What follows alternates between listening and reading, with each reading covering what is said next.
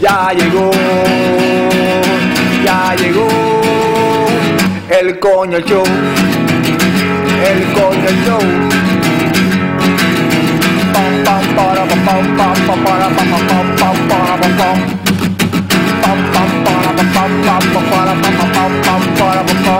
ya llegó ya llegó el coño show el coño show el coño show el coño show.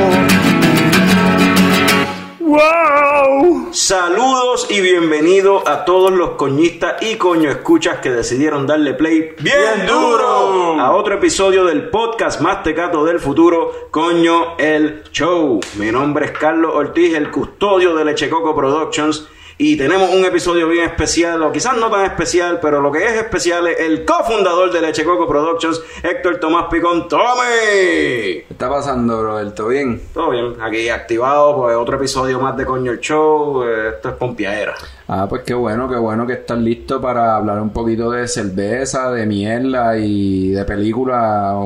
Y Como, pues, como siempre hacemos. como siempre hacemos. Short Sí, and sí, precise, sí, rápido, directo rápido. al punto. Hablando de directo, un tipo que es bien directo con sus opiniones. Es el gigante gentil de Leche Coco Productions, de, de vuelta de su viaje por yo no sé ni dónde estaba, andaba, pero en el último episodio no pudo estar. Aquí tenemos a Juan K. Tú sabes que ahora mismo tú estabas diciendo algo de short and precise y yo pensaba que te iba a decir y algo que no es tan short and precise. Missed opportunity. Missed opportunity right there. I had to bring it up. Esa era buena. ¿Y qué tenemos hoy para el show? eh? bueno, pues este en coño Virsando, oh, I mean, conversando, Either or. este eh, el que le gustan a la persona. Anyway, pues tenemos aquí Maya West para degustar con ustedes. Entre otras y, cervezas. y ot- otras cervezas que hay surprises porque tenemos como que algo. Bueno, I'm not gonna say more. Sí, no. Este, y entonces, para el, el próximo segmento va a ser hablando mierda, que Tommy va a traernos un tema De mierda. Sorpresa, como siempre. Mierda. Tema bien mierda. Anyway. y. ah, y coño que nerdo, donde pues vamos a traer de nuevo A a, a Dave, que vamos a hablar de Watchmen. Watchmen. So, vamos a tener a Dave aquí hablando con nosotros over the phone, highest quality. Este, y I guess that's, that's it. That's, that's gonna be it. Nice. That's gonna be it. Sí. Y ese que dijo nice no es nice at all. El símbolo sexual sexy de Leche Coco Productions, Frank the Tank. Saludos, saludos a todos. Welcome back, Monkey. Gracias. Buenas Bueno, tardes, me, me gusta la energía que tenemos hoy. Yo creo que va a ser un buen episodio. Ya llevan haciendo eso tanto rato que ya yo ni lo escucho. ¿Y por qué no estás hablando? Then why do you acknowledge it? porque, porque te Le veo las le veo las caras mirándome como que a ver si me voy a encojonar. Pues no, mano. Estoy en tan buen muro y que no me voy a encojonar. It's fine. Nice. Pues hablando de un buen mood, vamos a ver cómo los moods cambian cuando empecemos con el primer segmento de este episodio que se llama Conversando, una conversación sobre cervezas.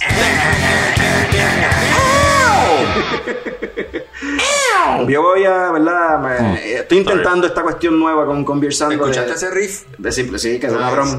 Cabrón, lo hizo Richie Zambora. Oh. De Bon Jovi. No, Richie Joe. Richie Joe.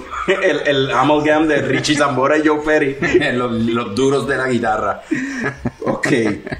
Pues, Excelente. eh, este experimento que quiero hacer con Conversando es la cuestión de simplemente decir un par de cositas que están pasando con la industria de craft beer y pues eh, relacionadas a cerveza y de ahí eh, ustedes escogen qué le- en qué quieren comentar o whatever.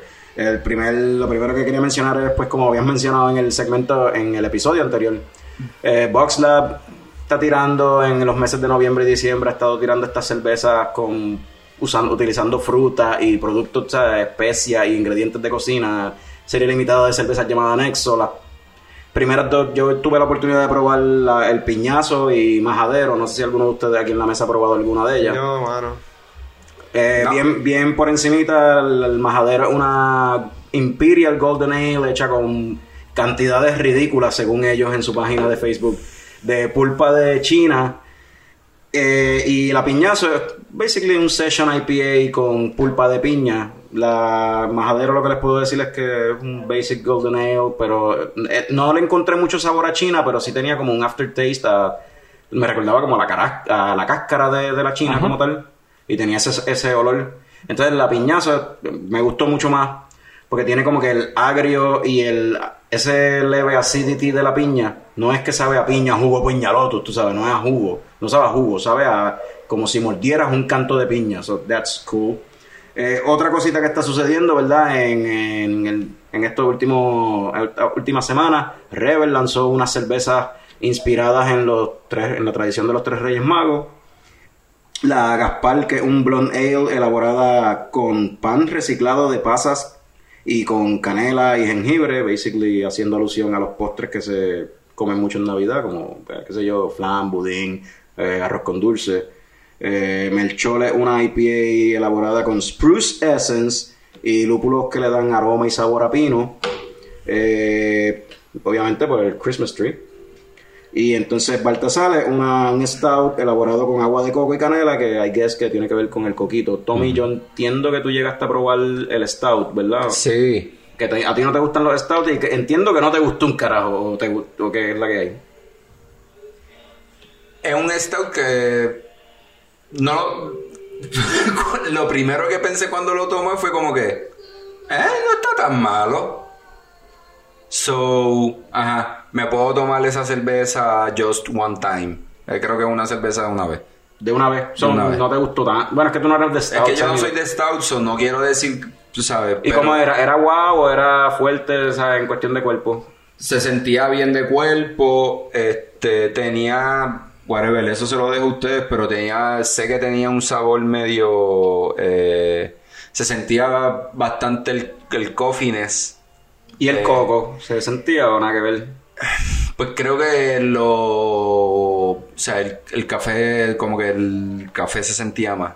Lo, o sea, si utilizaron café, pues café se sentía más. O las maltas que O las maltas que utilizaron se sentían Yo traté de conseguirlas, las cervezas se acabaron bien rápido, ellos postearon de que pues, fue un éxito rotundo eh, y se vendieron bien Sí, rápido sí.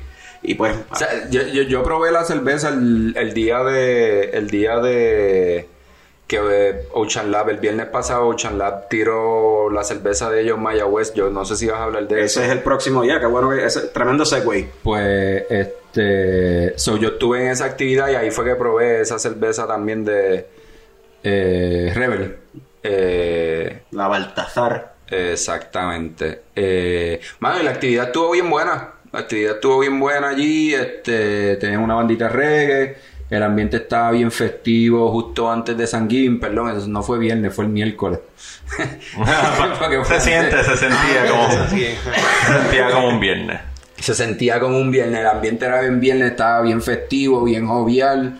Todo el mundo bien contento, esperando la cerveza, ¿verdad? Pusieron ahí una nevera llena de cerveza. Habla para el micrófono.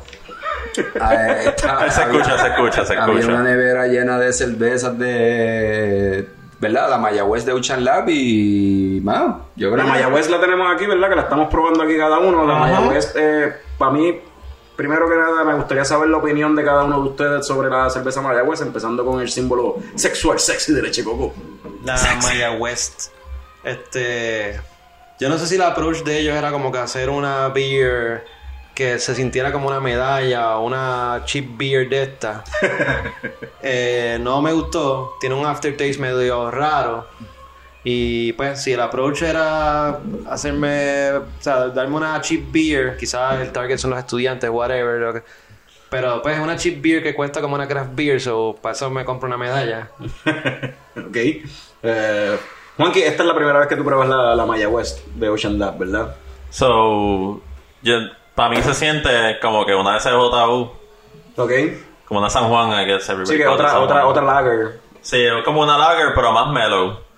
Es como que más light. Y ahora que tú lo dices de que una de China, esa, ¿cuál es la B.O.B.? La B.O.B., la B.O.B.. Pues como que viendo el loguito es como que, ah, mira, más o menos el mismo logo. Este. Yeah, you como- got some colors and Sí, stuff. y, no, yeah. y, y tiene como que el mismo aftertaste de la B.O.B. Diría. Nada que ver. De verdad. Bueno, pues la, la B.O.B. sabe Tiene como como- la China.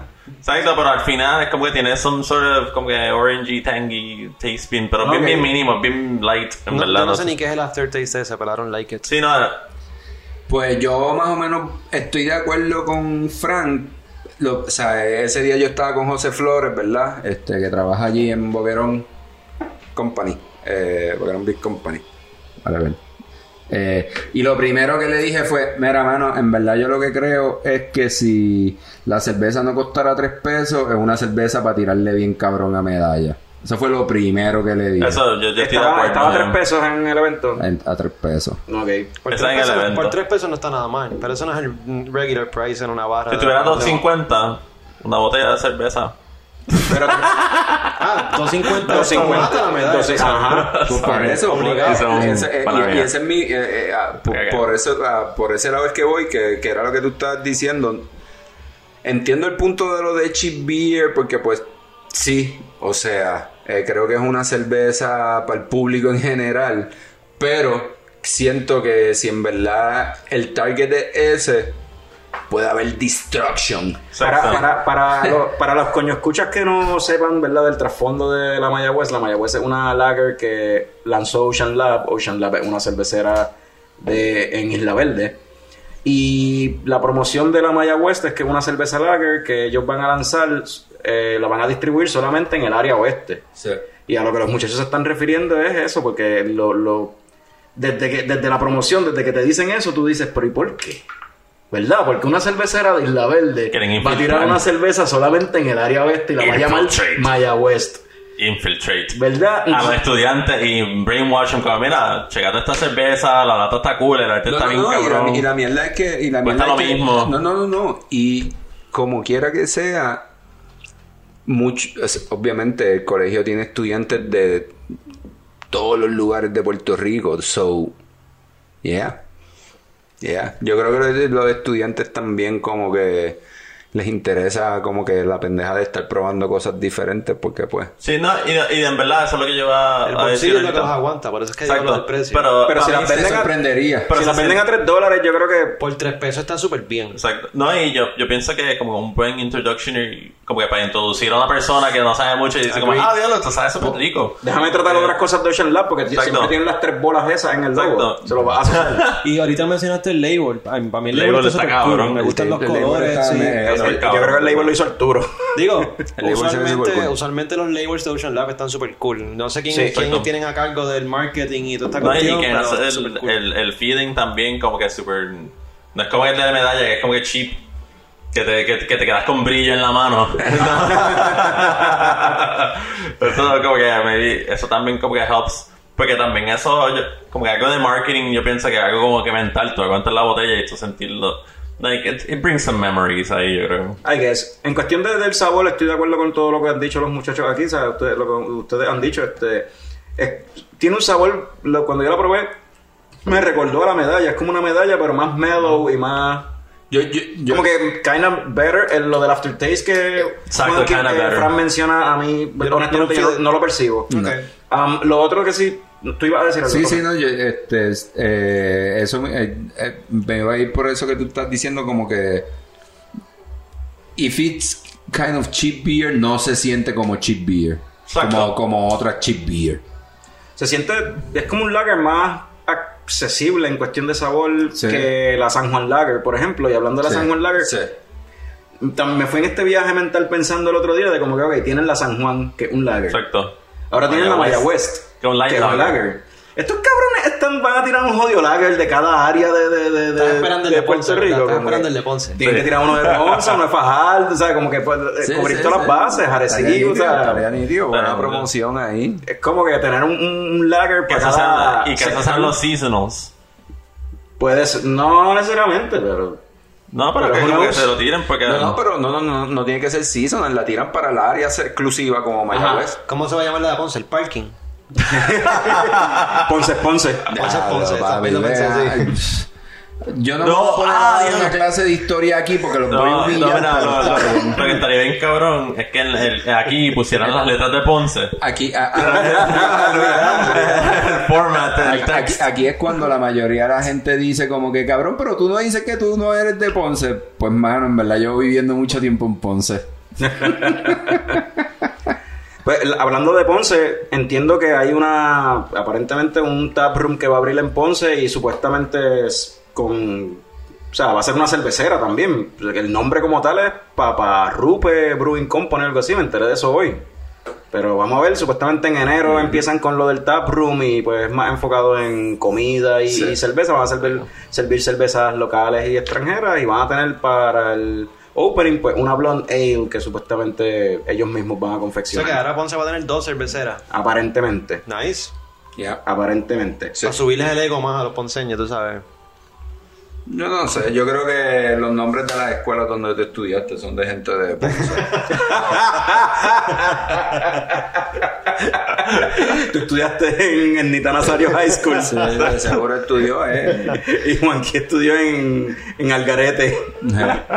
es, un, cu- es un nombre como de cuido, pero Algarete. Algarete, Algarete es School of Kids. Eh, Special gift. Otra cosita, otra, otra cosita así pasando, moviéndonos de lo local a lo importado, es que Leatherback Brewing es una compañía de craft beer de San Croix, si no me equivoco, de Islas Vírgenes, que comenzó, ya para cuando este episodio salga, pues ya habrá comenzado a distribuir sus cervezas ya aquí en Puerto Rico, lo cual, lo cual me hace pensar entonces como que, coño, si ellos pueden zumbar craft beer para acá, pues me imagino que en un futuro yo espero que, Que los de aquí puedan que los de aquí puedan enviar claro. cervezas para el gesto de las Antillas o para, o para otros sitios de- de- del Caribe, como que Lo más seguro es que están sus planes.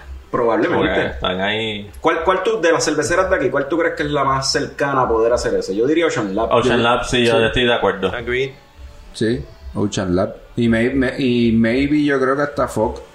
Fuck maybe. O el Harbor. Sí, Old no, Harbor. Exacto. Esas No, O sea, por, por, por la cantidad, o sea, por lo que pueden producir. El volumen. de para, producción, para, sí, para sí. mí, este, anything que yo pueda encontrar como en el supermercado, como que en packaged así completo y en la caja del six pack y eso, yo creo que ya es como que las breweries aquí que están haciendo eso para supermercados locales aquí en el área. O sea, pues, obviamente. Boquerón también. Y Surk. Y a Surk. Sí, exacto. Sí, no, yo, si ellos ya tienen ese potencial de hacer eso, yo pienso que es como que pretty yo obvious. no había pensado en eso, esa es buena, esa es verdad, que Boquerón y Surk no están, pro- o sea, no tienen el volumen de producción aquí para ciertas cervezas, pero ciertas cervezas que las producen fuera, es verdad, las producen en gran volumen que podrían Exacto. tirar ese jump.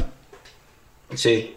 Pues yo creo que hasta aquí este segmento de conversando. Siento que, siento que este segmento de Conversando eh, ha sido el mejor para mí. Totalmente Sí. de acuerdo. Sí. Ok, pues vámonos con eso.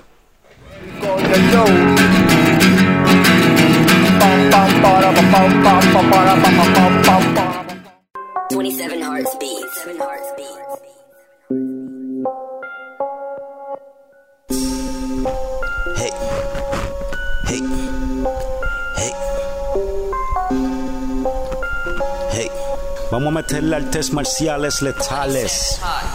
Yo saco mi chaco y le meto bellaco. Hey, hey, hey. Practico en la granja, mi cinta naranja. Hey, hey, hey. Me llamo igual que el tipo aquel que estaba pintando en la capilla Sistina. Me gustan las artes marciales, deportes extremos y la adrenalina. Pero como ves, ahí viene otra vez. A joder conmigo los pendejos estos del cat del pie. Artes marciales letales, somos reales. Inténtalo darle, a que no te sale. Mi cinta es azul, soy un líder full. Nunca pierdo el cool, verde como un gandul, yeah. Somos verdes, pero no somos iguanas. Somos verdes, pero tampoco somos ranas. Yo saco mi katana y le meto con ganas. Mi cinta azul y mi piel es verde como la marihuana. Me llamo igual que el ingeniero, inventor, arquitecto, pintor que hizo la Mona Lisa. Me gusta la meditación y después de un buen nos comemos una pizza. Pero como ves, ahí viene otra vez. A joder conmigo los pendejos estos del clan del pie. Yo siempre me enojo y cubro mi rostro con un paño rojo y le hago dos rotos para mis dos ojos. No puedo con flojo. Que la que hay, compay, that's right, tonight we're gonna fight. Que la que hay, compay, that's right, tonight te tiro con un side. Cerebro de oruga, llegó la tortuga más fuerte, repartir faena. Igual que el muralista humanista que hizo la escuela de Atenas. Pero como ves, ahí viene otra vez. A joder conmigo los pendejos estos del clan del pie. Yo tengo el don, lo dice mi nombre. Y soy más brillante que la mayor parte de todos los hombres. Con mi intelecto yo hago un invento y este argumento ya queda resuelto. Claro, por supuesto que mi nombramiento proviene del renacimiento. Me llamo igual que el escultor italiano que hizo el mata legata. Y lo más cabrón de todo esto es que nuestro maestro es una rata. Pero como ves, ahí viene otra vez. A joder conmigo los pendejos estos del clan del pie. Tenemos una oferta para el clan del pie, una oferta de tregua, así es como es. Estamos duros como Rey Barreto en las congas. Si ustedes ponen el shredder, ponemos la.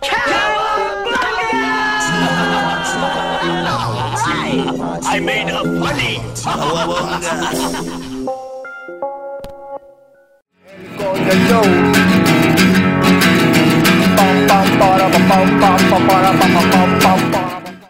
Bueno, mi gente, estamos de vuelta aquí este, con otro segmento aquí eh, de Coño el Show. Estamos en... ¡Hablando mierda! Y nada, estaba pensando, ¿verdad? Que pues ahora yo le estoy dando paleta al carro y voy a volver a un tema que tiene que ver con carro. Aquí todos hemos tenido varios vehículos en nuestras vidas. Este, yo por ejemplo, mi primer carro fue un Mazda 626 al cual yo bauticé a la secretaria. En ese carro hicimos muchas aventuras. Maldades. muchas aventuras. Mucho indie rock acá en Aguadilla, muchos conciertos en San Juan, mucha playa. Este, y quería preguntarles, ¿verdad? Ya que todos hemos tenido varios vehículos, este, si tienen alguna historia particular. Juanqui, no queremos escuchar accidentes. este, eh, Carlos, ¿tiene una historia particular con algún vehículo? Eh, yo tenía un Hyundai Brio. al cual bautizamos como el, El ebrio. Porque pues en ese vehículo, igual que Tommy, pues muchas aventuras. Ese carro yo era un Hyundai Brio y yo lo trataba como si fuera una 4x4. Hacho, bien cabrón. Este, tuve dos DUI en menos de un año en ese vehículo. Por de ahí es que surge lo de ebrio, porque decíamos que ya los guardias conocían el carro y lo buscaban.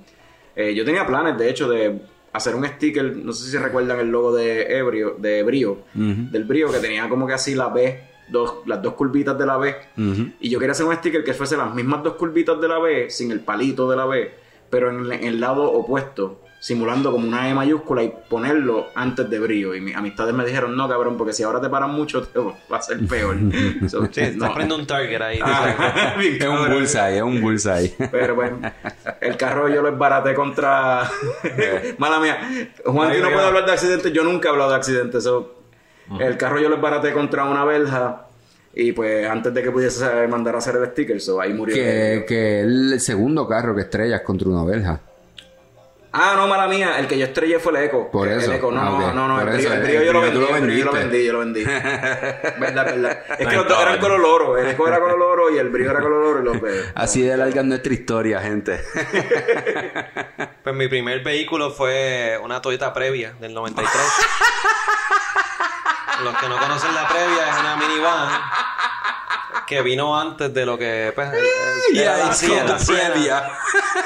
Era la previa a la A Siena. la Siena. Ya ellos sabían que se venía, se le pusieron Previa de antemano. era un huevo andante. Ese- era un huevo andante. Ese era el cabrón. nombre que le pusimos al huevo. ¿De qué color era? Blanco. Ese fue mi vehículo en high Yo school. tengo que buscarle una foto de esa huevo. Lo ponemos en, en el, en el thumbnail del episodio o algo. Ese fue mi vehículo en high school y en la universidad. Y fíjate, la pasamos bien porque Coño, era en la universidad tuviste que haber pasado, cabrón, en esa camping guagua. y toda la cuestión. estaba Para bien. yo, siempre, yo siempre tenía como que una caseta de, de camping en, en el baúl, un sleeping bag, una neverita de co- para que pasara cualquier cosa. tú sabes. Tú, tú- tú- tú tenías casi una guagua Volky. Lo que Cabrón, faltaba era el ya. pasto. Lo gracioso es que... Sí, esa es una previa. De hecho, espérate, esa tablilla yo la conozco. So, Lo yeah. gracioso es que eh, un día en la universidad, creo que fue año prepa, los panas este le pusieron un sticker atrás por el joder que decía, creo que se lo vendían en, la tiendita del colegio. Todo bajo control, sin drogas y sin alcohol. a mí me parece súper gracioso y yo se lo dejé. Yo tuve ese sticker por años. Y la gente me pasaba con la número 2 así por el lado y me miraba. Empezaban a reír y lo seguían. Ven acá, pero, ¿Y tu mamá se lo creyó?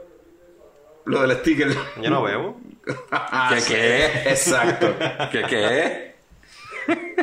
Juanqui, ¿tú? Ah, pues. El primer carro era un Mitsubishi Mirage. Uh. Ese carro, pues, era de mi hermano. era el primary user.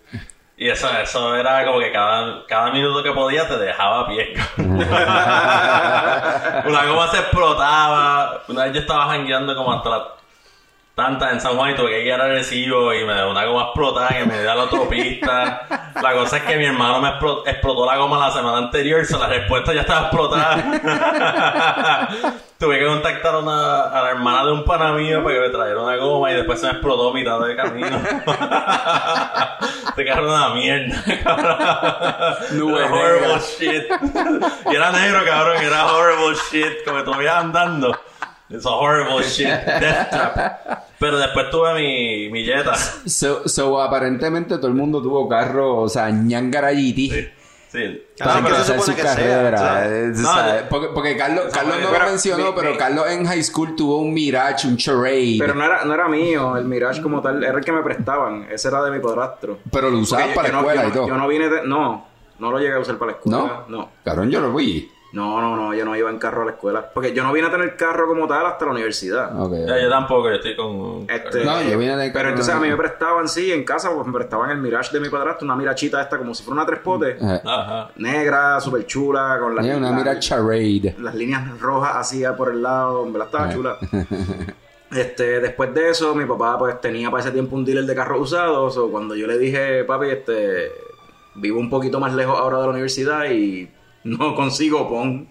Estoy yendo, bajándola a 108 a pie O sea, por miradero porque no tengo carro, como que creo que me hace falta un carro para moverme.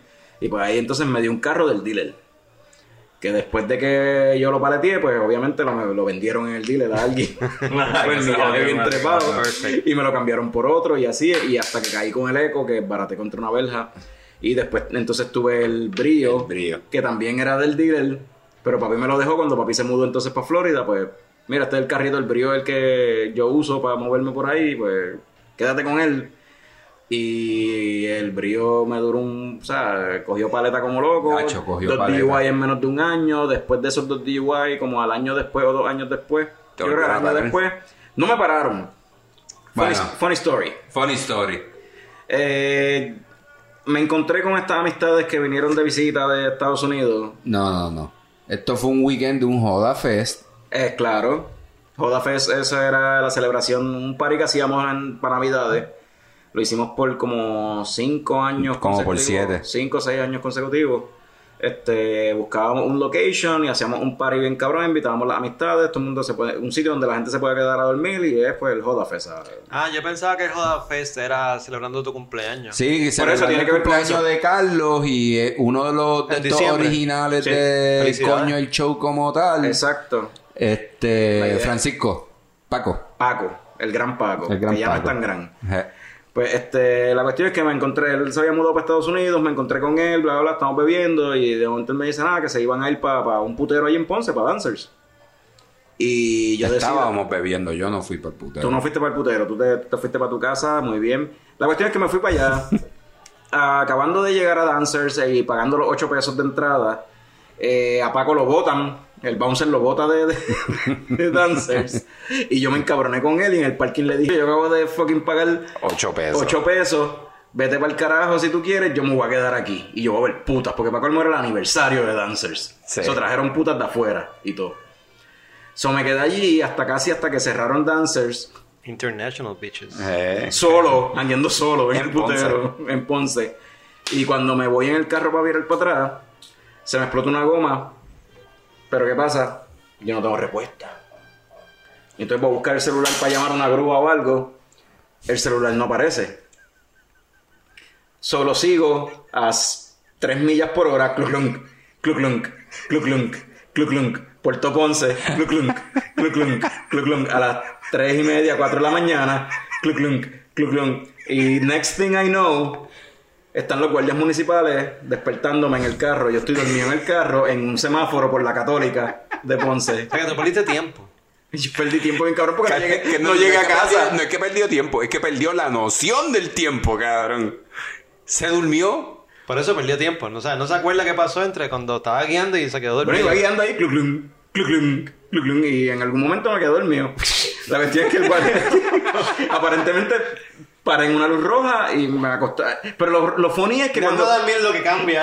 Sí, es que, es que tenía el asiento para atrás y todo, yo estaba acostado. Yo estaba acostado. Lo más, cabrón, lo más cabrón de esto es que entonces yo como a las fucking 6, 7 de la mañana pego a recibir llamadas de la novia, de la amiga de la novia, de la amiga de nosotros. Mira, Carlos, Carlos y yo, puñeta. yo no sé dónde puñeta está Carlos. Y en eso, una amiga de nosotros Que trabajaba en la que católica. trabajaba en la católica iba a dar un examen de esos del SAT. Este, un sábado. ¿Un iba- LSAT? un- sí, sí, sí, el SAT, una, una- mierda- una de exámenes de eso. SAT. Yeah, it doesn't matter. Una mierda de exámenes de Eso. Anyway. Una mierda de exámenes de eso. La cosa es que de repente me llama. Mira, Tommy. Yo creo que yo vi a Carlos con los guardias en el semáforo del Burger King de la Católica y yo. Anda, pa'l carajo, es el tercero.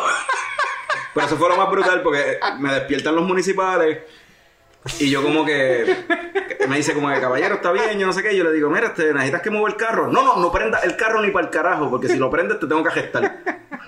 o sea, este, tú necesitas una grúa, yo no sé qué, y yo, sí, sí, déjame llamar y me pongo a buscar y yo, ah, yo no, me, me acordé como es verdad, la última vez que busqué el celular, porque la goma se me había explotado, pues no encontraba el celular, de mira, es que no, no encuentro el celular, bla, bla. Pues yo te voy a llamar una grúa, bla, bla. Entonces llega un guardia estatal a todas estas yo nunca. Ah, sí, yo me bajé del carro. Pero entonces el municipal me dice: Da un break, da. Y entonces no tenemos bajo control, bla, bla. Y el guardia, gracias a que Dios tenga la gloria. Y, y si ese señor cree en Dios, que Dios le dé todo lo que ese señor desea a ese guardia municipal, porque él cogió y. Y como que Se encargó del guardia. Se, se encargó Del guardia estatal para que no venga a joder, bla, bla, bla. Simplemente llamó una grúa, vino tiró la la grúa. toalla bien, cabrón. Bien cabrón. Y trepé el carro en la grúa y llegué a casa de la Jeva. y entonces, y a todas estas el celular no aparecía y por la noche era el Jodafest. El party iba. La cosa es que entonces como a las 5 de la tarde recibo una llamada a mi teléfono del número de Carlos. Y yo, ah, Carlos, cabrón.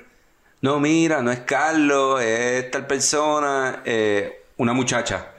Eh, es que encontramos este teléfono en X lugar en Ponce, que era donde estaba la barra esta que tenían la cerveza, no me acuerdo. Un momento se llamaba Cheers, pero Ajá, ese tiempo tenía Cheers. otro nombre. Frente a Cheers. Una barra al frente de la Católica. Exactamente. Era una barra. ¿Tú tienes memoria de haber estado ahí? Yo nunca me paré ahí. Eso es lo más cabrón de todo, cabrón. Y yo, pues, mano, de alguna manera conseguí a Carlos. mano, Ah, me dijeron y, que y- tenían y tu te, teléfono. y- te llamó un tipo también que te dijo mis empleadas se Mis encontraron. empleadas encontraron el teléfono, cabrón. Que en verdad, en verdad fue que de seguro, pues, obviamente, una de sus empleadas también trabajaba en ese lugar en ese momento. En el porque putero, en el putero. porque no, no, no, el teléfono está en el putero, pero ahí, ahí lo que había era una jodienda de baile. En el negocio ese. El negocio ese, daban clases de baile. Ah, ok. Que yo lo que asumo es que la muchacha, pues obviamente da clases de baile también. Ah, eso tenía. El, el teléfono se le cayó entre las tetas Holly, y se perdió. Maybe. A Carlos se le cayó entre las tetas de ella. Ajá, exacto. So, sense. fuimos a buscar el teléfono y tuvimos una noche de Joda Fest increíble también, par de historia. Sí, pero la cuestión es que pues es como que pues hangover una mierda. o sea, porque yo hago cricales también. ¿Qué año fue esto? ¿2008 o algo así? Es- no, esto fue como 2010 yo creo. Más o menos. 2010 por ahí. Más o menos. Sí. Sí, porque como 2008 fue en Aguirre. Y el, y el party del Joda Fest lo hicimos en una casa que mami, la casa donde pues, que mami tenía desde que yo era chiquito. Este, que mami la estaba vendiendo, o sea, la casa estaba vacía.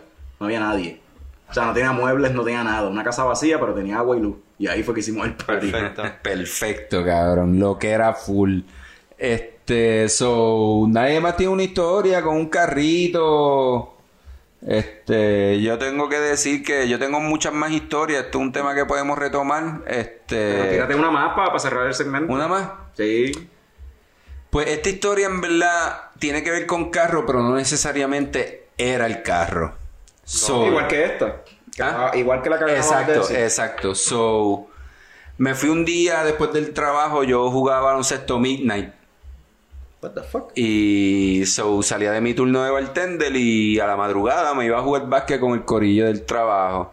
Estoy saliendo de la cancha como a las 3 de la mañana y dije, coño, le voy a dar paleta al carro porque después que llegue al área de Plaza de las Américas ya no hay paseo. Me estoy cagando. So, le empecé a dar paleta al carro por todo Bayamón para salir a la número 2, a la 22, y me dio el... ¿Qué es eso? Papi, la puñalada esa que te da bien cabrón, que El se te paran los pelos, cabrón, empiezan a sudar y yo dije, anda pa'l carajo. Me paré por ahí, yo creo que eso ahí es la Bayamón Military Academy, pan. El cajo estaba bien caliente. Y yo que se joda. Abrí las dos puertas, me puse la puerta delantera y la puerta del pasajero, ¿verdad? Y me senté entre medio de la puerta en el asiento del chofer, al lado, pasajero, y tiré la criolla. Pasaron troces, tocaron bocina. la cosa es que yo como persona que whatever, no sé por qué, siempre tengo un cojón de servilletas en el carro. So, las tengo en el glove compartment, no estaba muy bien acomodado. Cuando voy a, me viro así para buscar la servilleta en el glove compartment, caí sentado en la mierda que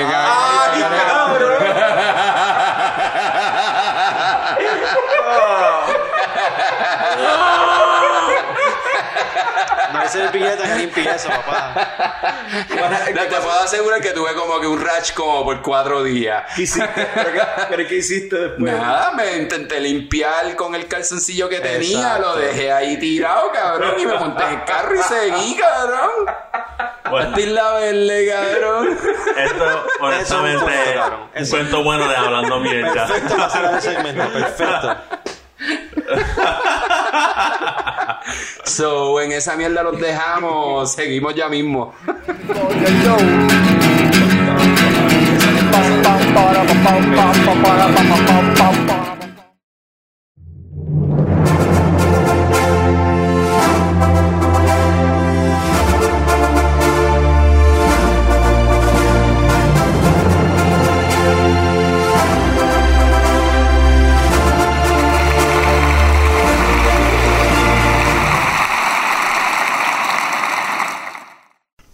Oscar for Best Podcast goes to Coño El Show.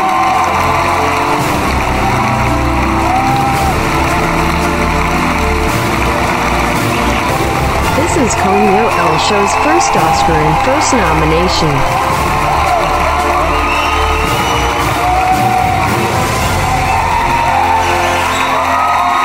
Muchas gracias, muchas gracias. Eh, antes de seguir con el próximo segmento de Coño el Show, quiero darle las gracias a todos los coño escuchas y coñistas que nos han estado apoyando en este invento, odisea, desastre, algaretismo que es Coño el Show, el podcast. De verdad, sinceramente, de parte de todo el equipo de Leche Coco Productions, gracias. Ustedes pueden ser tres gatos, pero por ustedes tres gatos que nos escuchen es que nosotros hacemos esto y lo seguiremos haciendo. De nuevo, gracias por escucharnos, por janguear con nosotros en la mesa cuando estamos grabando, porque al fin de cuentas eso es lo que queremos, que se sientan como si estuviesen jangueando con nosotros. También quiero aprovechar para desearles feliz Navidad, Hanukkah o whatever fiestas que celebren y un próspero año nuevo. Nuestra resolución de año nuevo es que en el 2020 coño el show viene más tecato que nunca. Y por último quiero enviarle un abrazo, un saludo y mucho cariño y aprecio a todos los coño parlantes que aceptaron nuestra invitación a participar en el podcast este año. Ustedes son los mejores y se merecen este Oscar tanto como Leche Coco Productions.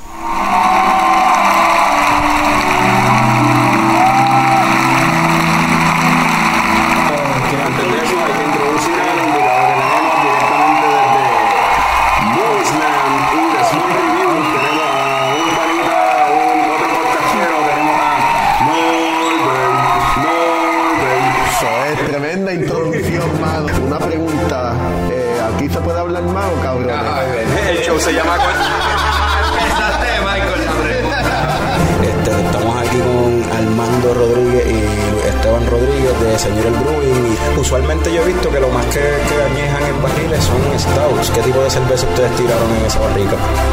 Obviamente tiramos Señora Anoche y Polvorín y vamos a hacer un blend. Un blend entre las dos cervezas. Estamos aquí directamente desde el Beer Box con Pops y Luis de... No voy a pronunciar el apellido de ustedes porque es muy difícil. Brindani, coño. ok. De Winwood Brewing, eh, cervecera localizada en Miami, fundada por boricuas y operada por boricuas. Que... Para mí, este es el mejor trabajo del mundo. Yo, te- yo, yo tengo la oportunidad de venir a Puerto Rico y beber con ustedes, hablar mierda y me pagan por esto. Esto es lo mejor del mundo. Tenemos un, un invitado bien, espe- bien especial, eh, Coral Morales de Yoga con Coral. Poppy Yoga. Y es una corporación donde ya básicamente todos los weekends van a una cervecera diferente, puede ser Modern Times, puede ser you know, Society, y ellos dan su clase de yoga, una clase de yoga la cervecería antes de que abran, y después de eso terminan su clase y se quedan allí, tienen su cerveza, hablan, hablan de yoga, de otras cosas, y es como un hangout. El verdadero experto de película, Eduardo. Saludos gente, shout out to my guys there, Moislam, Norbert, Mikey Jazz, Party porque fue la película más diferente y es básicamente una silent movie, si lo piensas. Una, de- eso, eso, es- eso, eso es un achievement on its own, una película que los primeros minutos es un robot just walking around. Las Slow Brewed IPAs o just Brewed IPAs en general y tenemos un little special guest aquí. ¿Quién es ese special guest? Preséntalo. Eh, Jorge Castro de Beer Box aquí con nosotros. Buenas, buenas noches a todos y a todas. Tengo que decir a todas también porque sí, me caen chinchín. No, claro, sí, no, no. Para que termine de secar la cerveza cuando más o menos ellos la quieren llevar. Pues él lo que hizo fue llevar eso en una cerveza de, alcohol moderado y lo que hace es que eh, esa enzima convierte las azúcares simples y, las- y las hace fermentables eh, y hace que la levadura coma todo el azúcar y lleve la cerveza hasta una gravedad final de 1.000 o cero plato que So, tenemos aquí de invitado especial a eh, el pangolín. El pangolín así mismo es, pero. Un CD de playero, que era un mix, que eh, había un tipo, no me acuerdo el nombre, que era. Pero te amo, te quiero y nunca te olvidaré. Esa, y yo, pues. Porque tenemos casa llena, tenemos este pues, el corillo de siempre de, de Checoco, pero también tenemos a Dave en, lo- en localización allá en. ¿Dónde es que tú estás, Dave? Yo estoy en Carolina del Norte.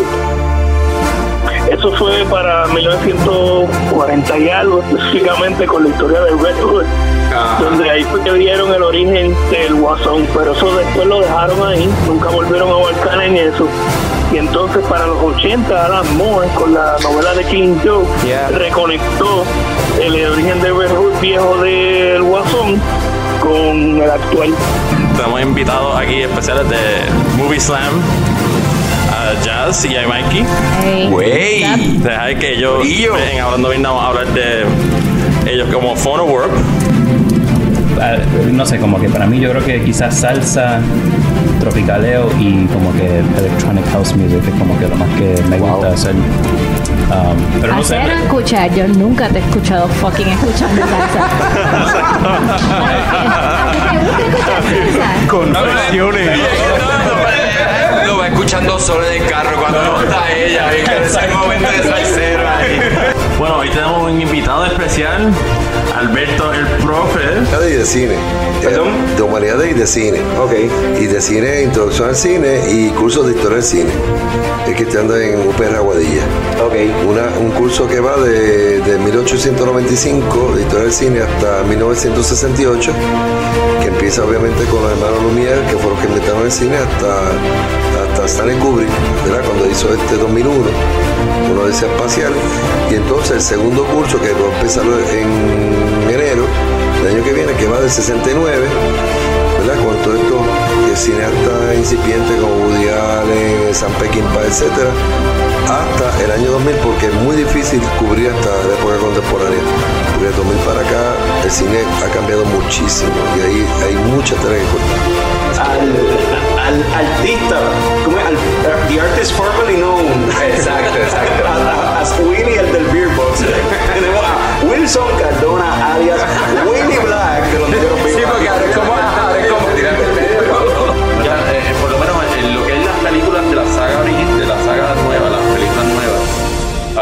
episodio 7 y episodio 8 no están siguiendo el canon para nada. cabrón. Ya hay un par de plot holes, tú dices. Hay un montón de cosas y, y- y una de las críticas más grandes de los fans es que al principio cuando, cuando anunciaron eh, la compra y que Catherine se iba a quedar, ella dijo que iban a hacer que todas la- la- las historias iban a estar conectadas, pero, pero no las están conectando, que no las están conectando a, a- a los libros que están haciendo nuevos, porque todos los libros viejos ahora son mierda, ya no cuentan.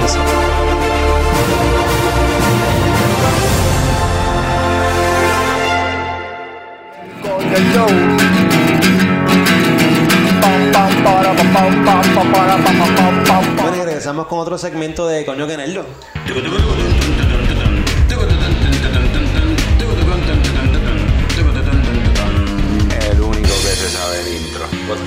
Y hoy Así tenemos un segmento bien especial. Este, vamos a estar hablando de Watchmen.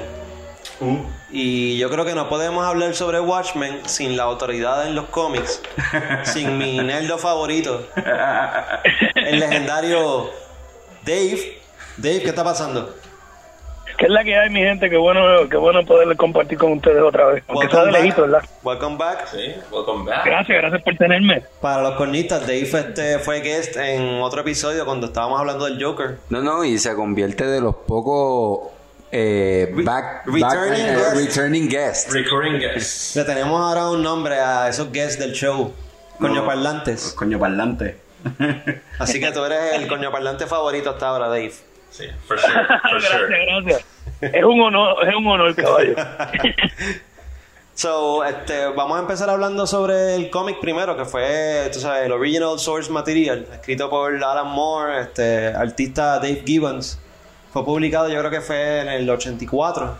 Y para esa época, para esa época, eh, eso fue un cómic bien como groundbreaking, fue bien importante porque Alan Moore, aparte de que ese tipo escribe de cabrón, él quiso hacer como que una sátira sobre los personajes de los cómics en aquella época. Este, y también se tiró varios comentarios sociales en ese libro. La historia es bastante compleja, por lo menos para lo que salía en aquella época. Este, para, aña- para añadir ¿seguro? eso al amor, eh, en realidad al amor iba, su idea era usar los, co- los personajes que en aquel tiempo eran public domain. Eh, no sé si eh, conocen lo que es public domain, son cosas que pasan hacia el público y todo el mundo las puede usar.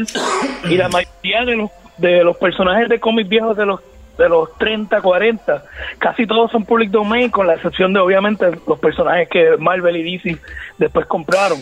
En aquel tiempo, Charleston Comics, que era para los ajá. 40, tenían un montón de personajes que eso después se integraron a DC porque DC los compró. Originalmente la idea que quería Alan Moore era usar a The Question y este que es un personaje que a lo mejor no sé si alguien aquí veía la serie animada de Justin Lee, que era el tipo que tenía cara, y que tenía se, un vol- sombrero. se volvió Rorschach ese, me imagino, entonces. Eso, eso es así. Este, el personaje de Ozymandias eh, estaba basado en The Kung Fu Master y ahora mismo no recuerdo cuál era el otro personaje, pero también un personaje viejo de, de Charleston Comics, al igual que de Comedian, que estaba basado en Peacemaker. Originalmente eh, iban a usar los personajes, esos personajes, pero DC dijo que no, porque DC había comprado esos personajes. Eh, Night Owl se supone que era Blue Beetle, por eso es que la nave es bien Ah. parecida de Blue Beetle. Eh, pero el segundo Blue Beetle, Kurt, que era el que tenía tecnología, tenía la nave, la pistolita. Sí, me, Entonces, imagino, me imagino para como que no no descartar los nombres como Sí, no, porque cómics. los planes que tenía Alan Moore para los personajes, obviamente leyeron Watchmen. DC no quería que le mataran a ningún personaje ni lo dañaran, Sí, so, como que no, eh, invéntate los tuyos. Sí, porque fue que en aquellos momentos DC ya había comprado esos personajes. Lo mismo como Doctor Manhattan, se supone que era de Atom. Ah. Este, na- eh, Silver Spectre era este, basado en la Black Canary y en Phantom Lady, que eran personajes heroínas que pues, eran vigilantes. No tenían poderes, simple y sencillamente peleaban. Como obviamente DC después viene y dice como que no, no puedo este, usar estos personajes porque es que los integramos en el universo normal. Eh, eh, Dave Gibbons y Alan Moore deciden crear sus propios personajes y entonces ahí pues cogen un poquito de diferentes de diferentes personajes que ya existían y crean lo que el, los personajes de Watchmen que ahora que tú estás diciendo que en verdad casi todos los personajes en Watchmen no tienen poderes, lo único que tiene poderes es como que Doctor Manhattan. The first superhero. O sea, es el único superhero ahí como que, que, que puede do everything, técnicamente. que, que, que, cabe mencionar, casi todos los personajes que, que están basados es- eran personajes que no tenían poderes, con la excepción de, de Atom. Entonces, pues querían hacer una versión, tú sabes, un poquito más grounded de, de, de un cómic que, by the way, Alan Moore lo que hizo fue una crítica social y la, la hizo a base de, de cómics. Y es bien importante también que Dave Gibbons tiene que ver mucho y con, con el éxito de, de este graphic novel. Dave Gibbons, en todo momento, cuando tú ves el graphic novel, usa los mismos paneles. Nueve, Son nueve paneles por página del tiempo. Y la misma Sí, es son como una, una simetría entre, entre página y página y, y entre la página en sí misma, porque son los nueve paneles ahí. Y lo importantísimo que yo lo había mencionado en el otro show, tú puedes ver el cómic sin ningún tipo de diálogo y tú sabes lo que está pasando, porque así de duro es Gibbons dibujando. Y, ok, la película de Zack Snyder, ¿la vieron? Sí, claro. Claro. Esa película a mí me encantó, sobre todo el director Scott. Este, si no estoy equivocado, como que no fue tan bien recibida la película como tal. Como que yo creo- siento que hubo mucha crítica sobre ella. No lo entiendo porque a mí me encantó esa película. Yo la veo cada rato. Estuvo súper excelente. La- yo creo que la única crítica fue lo del ending. Este, que Porque cambiaron entendía- sobre el exacto, Que cambiaron en el sentido de no se fueron cómic y se fueron como que. Fíjate, otro- yo cuando vi la película yo no había visto el cómics, yo no sabía del cómic. Después I went Ah, back tampoco, and read it y como que Yo vi las diferencias y qué sé yo, y ahí fue que me metí más en lo de ahí empecé Exacto. a leer después Before Vendetta y seguí por ahí. Yo hice lo mismo, pero sin embargo, cuando hice eso que fui al cómic después de ver la película, como que para esa época, ¿verdad? No existía el MCU, no existía este... este- Era otra época, sí, era otra época. de los 2000, y, whatever. y lo que yo pensé es como que I get it, entiendo el por qué hicieron el cambio. Porque aún así como We ready as an yo, creo que la audiencia general no estaba ready para eso y anyway la película no la audiencia general no fue tanta gente a verla como tal esto, esto se, poco a poco esa película se, está- se ha ido volviendo Sí, un cult- classic. un cult classic, Si sabes. hubiese salido para esta época, quizá hubiese sido diferente. si hubiese salido para esta época hubiesen podido, puesto el script nítido ahí toda la cuestión y lo hubiesen No, y también algo Y lo dividían en cinco películas, listo. Algo que me gustó también. no necesariamente Eran Milk That. Algo que Sí. está bien cabrón para mí en el sentido de cómo este, Zack Snyder interpretó el diary de Night Owl y lo involucró en la película. sí Que eso es como que. Ese noir eso- feel que tenía el detective, Sí, no, tú no, sabes, y- y narrando. que todas- esas secciones de, de Night Owl eran escritas, era un, era un, un libro, journal, era el libro que, que publicó el primer, el primer- no, no, era el primer libro, eh, el libro que publicó este, el, el El- primer Night Owl. Exacto, y eso Exponiendo a todos los miembros del- ok, ok, casi ok. todos los Got it, flashbacks got it. de, de Watchmen son ese, es el ese libro. journal, Eh, en, ese los créditos, en los créditos al- cuando empieza la película es básicamente lo que cuenta, o sea, es- tiene muchas cosas que lo que cuenta es lo que cuenta el libro de- del primer Exacto. Night Owl. Y cuando yo, la yo fui como tú, que lo primero que vi fue la película y después leí el graphic novel. Yo lo A mí leí, cuando yo llegaba a esas partes de Night Owl, yo estaba como, holy fuck, esto es un libro también aquí metido. yo lo leí cuando estaba, estaba estudiando en Mayagüez y estaba Borders. Ah.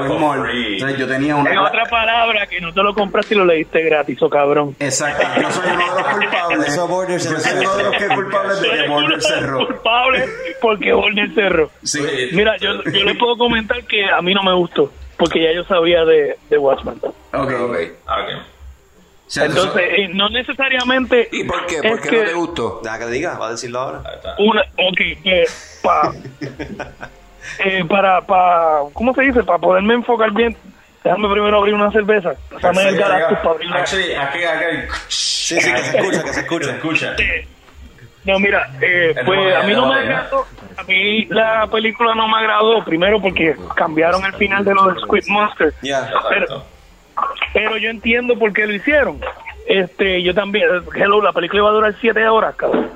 Entonces, yo entiendo, yo entiendo por qué Snyder tomó eh, ciertas cosas y que omitió otras, como lo del cómic que está leyendo el los chamaquito.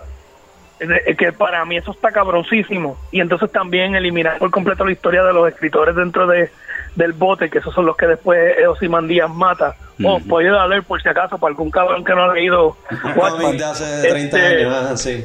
eh, pero eh, a mí pues no me agradó por eso, pero no es porque sea una mala película, porque primero yo nunca la vi en el cine. Yo tuve la suerte de que la vi en Blu-ray, el, también. el on-cut, el on-cut, porque para ese tiempo yo estaba trabajando en Video Avenue allá en Ponce, y literalmente fue el primer puto Blu-ray que puse en mi PlayStation 3. y, y yo no sé si también que porque estaba fumando hierba o porque me estaba bebiendo una cerveza, pero me, la, a pesar de que no me agradó, me gustó la película. No me agradó como adaptación de Watchman, porque a mí me jode mucho que Snyder usa mucho filtros de colores. Sí. Eh, entonces a mí como que eso eh, 300. eh, pues, lo encuentro medio clichoso para mis gustos y pues eso no me gustó. Pero es una buena adaptación. Lo, lo que pasa que a mí no me agradaba como adaptación de Watchman. y Eh, hecho- porque para mí Watchman es la cosa más cabrona So, que se ha hecho. Tú estás en el amor side. No quiero nada que ver con esas adaptaciones. No, no, lo mío es más por, por Dave Gibbons, por el arte. Porque yo dibujo también. Para mí lo más cabrón de, de, de Watchman, sí, la historia Sí, está la- cabrona, la- pero es la narrativa por el artista. Pero sin embargo, esa adaptación de, como tú dices, es tremenda adaptación porque también, sin embargo, hay muchas tomas, muchas escenas que es exactamente tal y como es el panel. Sobre Sí, todo- papi, pero le enfocan demasiado en el pene a Doctor Manhattan. Entonces, hablando, hablando, hablando la clara, yo no tengo ningún problema con ver Kenga, todo el mundo ve porno. Bueno, lo sí, que, sí, lo que a mí me jode- cabrón. Pero ¿cuántas películas de Hollywood Sí, papi, primero, ahí, primero que nada, estaba vivo. Estaba vivo porque se movía solo, cabrón. Aparentemente, cuando te metes en un demidio este atómico, el, el bicho tuyo coge vida y se mueve para todos lados. Sí, sí, es como una carita del perro que está que- feliz, que está moviéndose todo el tiempo así. El bicho está... a mí a mí lo que me, me jodía es en todo momento cuando yo me leí y en serio y, y, y- y esta es la diferencia para tú veas cómo es Hollywood cuando yo me leí Watchman en ningún momento yo me percaté que o sí yo sabía que Manhattan llega un momento que está desnudo pero yo no me enfocaba a diablo el bicho yo yo lo había captado de que él como él era como un dios ya él no tenía las mismas preocupaciones de un humano Exacto. So, él no necesitaba ropa, porque ya no sentía ni vergüenza. Pues claro que no. So, él no le importaba cubrirse, lo cual, na- cuando tú lo lees y lo lees, en ningún momento eso se enfoca, eso no importa. Mientras tanto, en la película, lo primero que te enfocan que es que él está nu. Porque obviamente Hollywood tiene que hacer eso, porque tiene que llamar la atención y Pero tiene que no, crear yo una no recuerdo. Dave, close-ups al, al, al bicho del tipo. Yo creo que tú te estabas enfocando en Pero el bicho yo- del tipo. no, no es close-up, pero las tomas están hechas para que tú te enfoques en el pene. Bueno, eso. Dije bicho, so, Carlos, ahora va a tener que blip esas dos Bueno, palabras. a Marcelo le, le, le gustaban las mujeres. Ah, bueno, bien. Eso es Y, había, también había un rumor en, en aquel tiempo que Snyder era bisexual. A mí no me sorprende porque... Ah, yo como que me acuerdo de eso, sí. Pero ahora. y, y- ah, mira, y- algo rapidito. Pues, eh, 300, que by the way es un cómic muy cabrón de Frank Miller. La película 300 es una de las películas más gay que yo he visto en mi vida, loco. Yeah, bastante. Y, y, y, no, y no estoy diciendo que es mala. La película está es- súper cabrona, pero es súper gay, es bien homoerótica. Entonces, ya yo había eh, había visto 300 cuando vi Watchman, yo dije, diablo, mano, este tipo siempre le mete el, el homoerotismo, pero bien duro. Esa, esa es una de las razones por la cual originalmente no me agradó. Oye, pero eh, entonces hablando. Vamos, vamos a movernos a la, a la serie como tal de HBO. Vamos a movernos a la serie. Alright. Este. Para cuando estamos grabando esto han salido siete episodios. Sí, este, han salido siete episodios. Ya cuando salga este, este, este episodio de, de este podcast, ya la serie se va a haber acabado. So, no hemos visto los últimos dos. So, esta los, últimos, va- los últimos dos de los nueve paneles que tiene la página. esta conversación va a ser de los primeros siete episodios. Por lo que. Spoiler, este. Spoiler alert. Leche Coco, spoiler review. Spoiler, spoiler, Sí, dice, Por lo que yo entiendo. La serie está cabrona. Para Eh, tener el setting, ¿verdad? Esta, esta serie, el, el setting es este 34 años después de los eventos de Watchmen. Del cómic. Es, es una secuela del cómic, no de la película. So, hay que, hay que tener eso en mente, por, por- pues, porque hablan del squid y toda la cuestión. Este, so, este, nada, impresiones sobre la serie. Este, vamos a hablar sobre la trama como tal, como que lo, eh, la organización esta del Seventh Cavalry, todo este storyline de, de eh, Night Sister, este, lo- los, policías enmascarados. Over- ¿qué- o- qué over- overall, ¿verdad? Este, yo, a mí lo que hasta ahora me ha gustado bien brutal y desde el primer episodio me llamó la atención y después según me fui metiendo en los demás episodios pues me ha encantado es este sentido de world building. Esta revisionist history que es siguiendo lo que pues el cómic de Watchmen tenía, o sea, un- una historia alterna a la historia real de lo que pasó. Y en, en la serie siguieron con ese viaje de hacer una historia alterna en la que pues Vietnam se convirtió en el estado número 51, eh, Robert Redford es el Rob- presidente. fuck- hashtag fuck Redford. Pero entonces, pero la cuestión, lo curioso de, de Robert Redford es que ellos se fueron en el viaje de los detalles, de ir, ir- irse en el viaje de lo que todo eso conlleva en cuestión de política interna y externa para el país como tal. O sea, hay unos Redfordations que aparentemente tienen que ver con la masacre de, de Black Wall Street, como le llaman en la serie, qué sé yo, que es un suceso que pasó en verdad en Oklahoma. Y, y- y es- ese revisionist history para mí es lo más brutal de la serie, más allá de los personajes y de, y de, y de la historia como tal, por donde va. Con eso yo me enamoré, con el world building. Yo estoy de acuerdo con Carlos. A mí me gusta como they, eh, lo que tú dices de the whole historical fact, como they tied it in con the uh, Hood of Justice. Como que, Ah, de- vamos a entrar ya tan rápido a ese episodio. no, no, pero, pero como que como ajá, de, para mí, pero es un spoiler review. No, no, no, tira ahí, tira ahí. Pero a mí me gusta how the tie-in de como que la serie al empezar se sentía como que what's going on, como que el primer pilot Es un teaser. es un teaser y tú estás como what's going on. estamos en los Como, 20, después brincamos al presente, los policías Exacto. tienen máscara, what the fuck is Por going eso, on? what the hell happened, como que entre medio de 1985 a now, este, like, porque carajo tienen máscara y aparentemente that's something that's only happening, happening In that city in or that whatever, city, ajá. que como que el se está trayendo, and then like, cuando empieza el episodio 2 y después empieza el episodio 3 and everything just goes like uphill, like going great, como que está en la tangente, como yo estoy como fuck yeah, fuck yeah. Everything is going amazing y, y el sentido de como tú dices story building está como que cohesively gathering every bit of information que tiene el cómic y que ellos están escribiendo. encantan los storytelling están tying it in bien chévere and I'm loving it al, momento I'm pretty much como que yo diría que está bastante chévere la serie as a series en sí ahí y además después de pues, después de que todo el mundo viene cuando digamos como que a los cons ahora mismo estoy diciendo los pros en los cons pues hay sus cons pero, Pero la ahora, serie- ahora, que se joda. pues a mí me molestó el último episodio that's pretty obvious el Ah, pero, pero entonces, pues espérate, vamos a, vamos a build up to that. por eso eso es lo que Episodio, para mí, tú sabes, son, van siete episodios. El, el episodio 5 y el 6, yo creo que fueron. Lo, o sea, Yeah. un reveal tras reveal. Yo no me esperaba esa cuestión. Fucking este Hood of Justice. Wow. Eh, eh, yo, a mí lo que me gustó de la cuestión de lo que hicieron con Hooded Justice, y no sé si Dave me viste de acuerdo, Dave había conocía el cómic antes de, de la película y pues y ahora esta serie, pero a mí lo que me gustó es que buscaron la forma de expandir en un personaje que no tiene No tan ajá, en el cómic no expande, es un misterio, o sea, no tú no sabes mucho sobre eso, es perfecto para tú expandir, pero lo hicieron sin contradecir nada del que, de lo que y, y, y, y también sin, este, porque hay precuelas de Watchman y no quedaron tan cabronas como la serie. Sí, sí, Before Watchmen y O sea, eh, sí, y, y no, no, y específicamente lo que hicieron con of Justice para mí fue perfecto.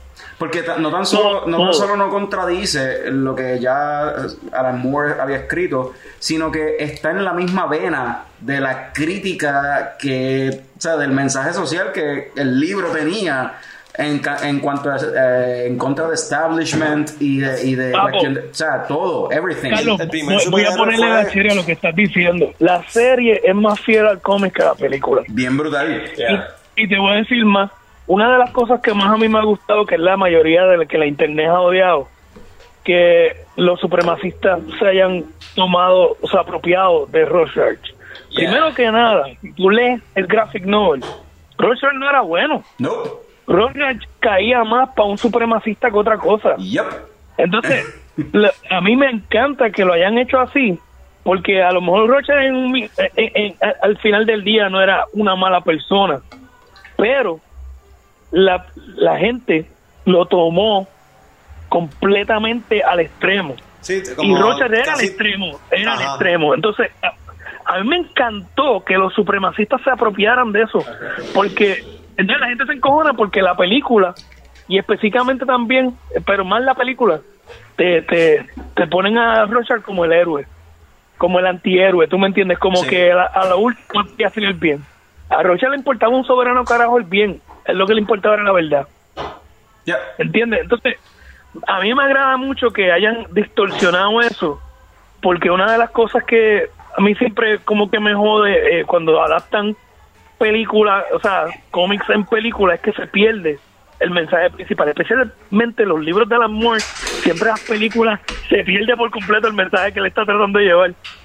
Y, eh, y definitivamente la serie para mí, yo yo creo que ningún episodio me ha decepcionado. Es como que es como perfecto para mí, para mí. Todo a mí me ha gustado, todo, todo, todo, el building. Entonces, pues, también cada vez que pienso que tengo las contestaciones, los cabrones me tiran un jody piper y me cambian las preguntas. Son 100 punk. Este. Sí, no, no, papi, Piper, porque si el Punk se dejó llevar de Piper. Vamos a hablar Eso la es verdad, eso es verdad. Este, acuérdate que Es más, serie- primero chiquistar que 100 Punk. Esta serie, o sea, el que está envuelto en esta serie es este hombre, el de Lost y el de el de The Leftovers, Ah, este, este, sí, ajá. Damon Lindelof, Lindelof. que tú sabes, él se caracteriza ya por ese tipo de storytelling, como que dándote bits and pieces aquí, tú vas poco a poco atando cabos, te contesta una pregunta con, con dos más, tú sabes. Ese es el estilo de él. Este, Sí, antes, antes de llegar al tronco, déjame chuparte la cabeza. Ah. Eso es básicamente lo que hace el cabrón. Este, pero a veces termina siendo un letdown, como que el climax, tú sabes, el, A mí me pasó con, ¿verdad? Este, el último episodio, que es el, Ajá, el- vamos a llegar a en el que revelan Sí, ese, ah, ese que, para mí es el más. sí, que Doctor Manhattan llevaba todo este tiempo aquí, qué sé yo. eh, eh, y Juanqui está de acuerdo conmigo en esta cuestión, o sea, lo hablamos ahorita, fuera de, de aire, por decirlo así. Um, que como que para mí se sintió medio out of character de Doctor Manhattan querer ser humano. Pero I guess que en el próximo episodio van a explicar el por qué. Sí, obligado para atrás. que el episodio 8 es como con flashback contando mí- qué es la que hay. Para mí, yo entiendo que si no lo explican bien, es como que I'm gonna give it kind of. Como para mí es un great review, como que I'm gonna review it as como que está súper buena, pero no es el Alan Moore. Well, let, let, Ese let- episodio- let for the, hay que ver es lo que wait pasa for the después. finished product, tú Sí, para mí no se siente como que después de ahí, ahí lo van a hacer some human bullshit. y- Ahora, y- yo pienso que es que el tipo ya. estaba ya con Marte y como que tú sabes cómo es él, o sea, era un mujeriego, Sí, él no, dejó a la esposa por no, otro tipo más para joven. el purpose, el purpose del character lo van a destruir y lo van a Él convertir quería en meter- algo él quería meter. que lo tienen que hacer para HBO para ser chavo y cogernos a nosotros dos geeks así que vemos esas cosas y sacarnos al jugo con otra second season Dinos, Dave, ¿qué tú crees de ese, de ese big reveal? A mí, a mí, fíjate, a mí, a mí me, me tripió lo de, lo de Manhattan, porque yo lo que pensé es como que el tipo será un dios y todo, pero lleva 34 años en el carajo. Cualquiera se aburre. pero es que para él el tiempo no me importa o 30 Yo, yo no, pa- quizás es más, es eterno para él, quizás. está experimentando el tiempo simultáneamente. él ya vivió, no para ver. en una infinidad de años o que le- 34 años y, para él no fueron nada y hablando y hablando la clara, yo lo vi también, hombre, al fin. Yo dije, cabrón, pero 34 años sin chichar, cualquiera se convierte en, en un negro musculoso pero- para pero- pero él había cre- esa tipa. Pero entiendo yo, que él fue, entiendo yo que él fue el que creó a, los- a los clones esos que están con Ozymandia. Eso no lo hemos tocado. Eso, eso a mí me gustaría entrar en, esa, en el side story ese, el, el, el, el- es- Simulando es- a side simulando el cómic. Eso Yeah, simulando el yeah, cómic. yeah. El series within the series. Yo no sé cuándo eso takes place. Yo no sé. o sea, y, y me hubiese hecho más sentido que Doctor Manhattan lo hubiesen incluido en esa historia que en la historia A lo mejor el principal. Lo- eh, el próximo episodio. Esa es la cosa que todavía faltan dos episodios. Fíjate, Y sí, en esos dos sí, episodios sí, nos pero- pueden contestar todas las preguntas o nos pueden decir, eh, cabrones, chupame la suscripción, esperen hasta el año que viene. Ya que, ya que Carlos menciona. Ya que Carlos menciona a Ozymandias, ¿qué creen de Jeremy Irons como Ozymandias? Para mí es un perfect casting. Perfecto, brother, perfecto, porque Jeremy Iron puede hacer de un mojón seco en la calle y le queda cabrón. No, y, y Jeremy Irons el papel, el papel uno de villano que eh, relatable, relatable villain como Scar y como en este en, otras películas, o sea, le queda. Y, y Papi, es que él tiene carisma, brother. sí, mano. El tipo tiene carisma. El, personaje, tú sabes que es que un- matado.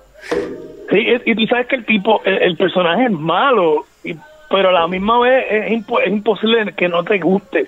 ¿Entiendes? Es como que Sí, este él- malo él come es mierda. carismático, él es carismático, tú sabes. Sí, es, es malo come mierda, que, que es como para mí uno de los villanos.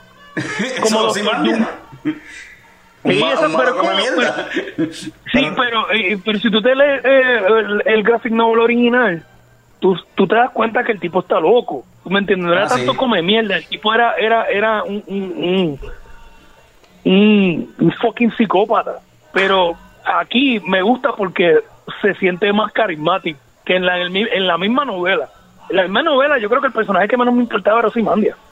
Mientras tanto, aquí en la serie yo, ah, boa, Jeremy Iron le dio ese toquecito, ese, ese sazón, le echó el sofrito para que sepa bueno. Porque para mí era como que unas papas majadas, cabrón, y ya bien agujido. Y de repente, ah, espérate, le echaron queso y, pe- y pimienta, cabrón. Sí, pero espérate, hay un pollo asado bien cabrón al lado de las papas majadas Yo, ahora. yo creo que él, no Entonces, él no importaba en el cómic por la razón de que él al final era el. Sí, porque era el big reveal. Para Sí, mantenerlo. que- era el Big no- Reveal, pero era aburrido. Era, Sí, esa- aburrido el personaje. Esa, esa fue su razón por ser aburrido. Es como que no te lo esperabas que fuera el shitty character. Igual que Don. Manhattan siendo este cabrón. Big dick, big blue dick. No hemos hablado, hablando de Big Blue, Dicks, no hemos hablado de, de- Del Big Blue Dildo. del Big Blue Dildo de, de Agent Blake. No, la, ya. la segunda Silk Spectre todavía quiere ese Blue Dick. Ah, todavía, ah, it makes sense. ¿Qué creen, qué creen de ese personaje? Como que está ya este, este Old ass Silk older este, Silk Spectre, Mira, como que encojonada. ¿Dónde, ¿Dónde está Night Eh, Owl? me- ¿Qué a le pasó, a mí me está con que she's bitter as fuck. Bitter as fuck. Sí, She's brother, mira, a mí... shit. Sí, que, que está cansada ya de la misma mierda. A mí me gusta el personaje y además que esa tipa también es todo brutal. Mano, es que la serie está buena también porque tiene buena actuación, el casting es tremendo. Todo el Sí, mundo para mí. casting. Y el casting está brutal. Entonces, la narrativa está buena porque uno se puede identificar hasta con los personajes que tú no te puedes identificar porque Spyglass está bien cabrón también. Ah, Looking, Looking Glass está cabrón. Ese, episodio de Glass, Looking sí. Glass me Sí, encantó. Looking el Glass, exacto, de. Looking Glass está La, la cabroncísimo. cuestión de él estar ahí presenciando La en, en Ground Zero. Él estaba en Ground Zero. Yeah, Eso estuvo cabrón. Y- cabrón. Y, y- y no es la perspectiva solo de él estar ahí, es cómo afectó la vida de él eso, el estar Sí. allí. O sea, haber sobrevivido Papi, esa pendeja, de él estar con esa perse, con la alarma, Sí. el bunker. Y eso es lo que te dice por qué es que este Ozymandias lo que hizo estuvo mal, tú sabes. Mira como, aparte que mató a millones de personas, los que sobrevivieron quedaron cómo se traumados. Sí. Pero hay paz. Exacto. Que hace sentido, cabrón. Que hace sentido porque este cuando pasan cosas así uno se afecta por siempre. Eh, Cabrón, sí. September 11, es más, vámonos a Puerto Rico, el huracán María, cabrón.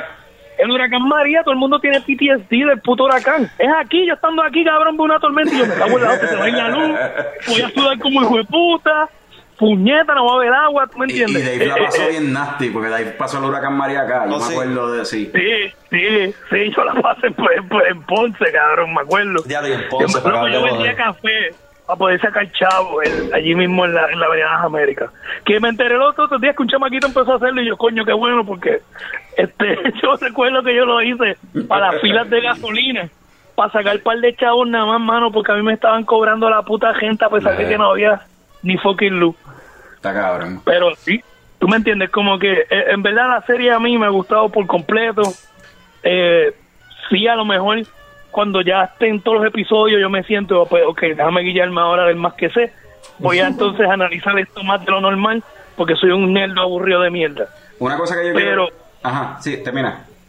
Sí, pero este hasta ahora loco a mí me, me ha, me ha gustado un montón Le- este las tomas están cabronas los efectos se ven chéveres también la estación está brutal este no me esperaba las cosas que han pasado en ningún momento yo dije ah esto es lo que va a pasar ah esto es lo que va a pasar porque yo no sé todos estos personajes son nuevos Ya. todos estos personajes son nuevos y yo como que ah qué cosa más cabrona So, de verdad que me está gustando un montón Lo único que yo quiero decir, ¿verdad? Antes de que cambiemos para... el- Creo que hay otro... Un, otra vertiente del tema de hoy. Este, pero antes de cambiar eso, este, estaba escuchando por internet unos podcasts y unas cuestiones y leyendo un par de cosas y aparentemente hay una página que se llama PDpedia. No sé si lo han escuchado.